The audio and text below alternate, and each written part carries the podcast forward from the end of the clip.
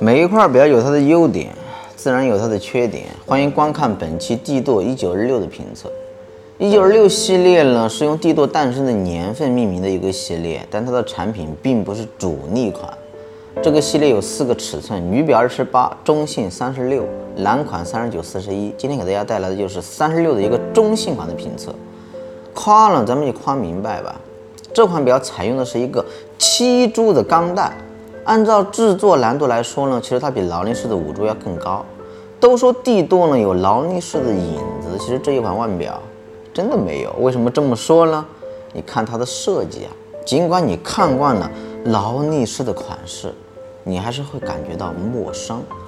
看表扣啊，看起来是和劳力士的双保险扣很相像，但却不一样。因为劳力士的保险扣，第一没舍得用陶瓷的顶珠，它用金属的；第二呢，它里面的开关需要用手抠一下打开。帝舵的表扣呢，护片它是用陶瓷顶珠，拉开的手感。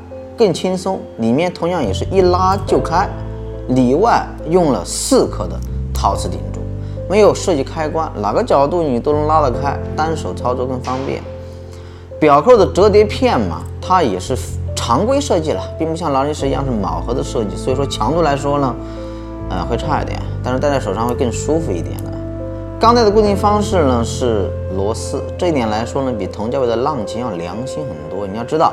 名将是推入式，后盖虽然也是同样用劳力士的工具开盖，但它设计的完全不一样。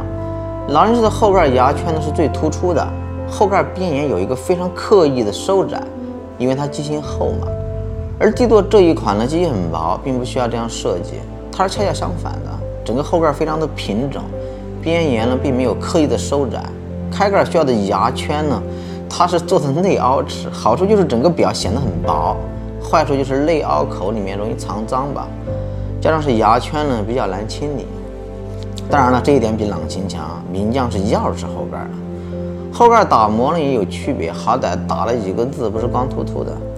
把头呢也是旋入式的，这一点来说呢也比同价位的名将要好很多。名将是推入式嘛，表盘呢它就显得非常的常规化了，三点单立，三点开日历窗口，阿拉伯数字伴随着调刻，没有夜光刻度。表盘采用的是普通的漆盘，中间有方形格纹路，最外侧的刻度沿呢，为了显示的更加规矩呢，设了一圈平整的边缘口。传统，也可以等同于经典，所以一九二六系列呢，一百零四款表都是这样的设计，套娃招数学的很到位哟。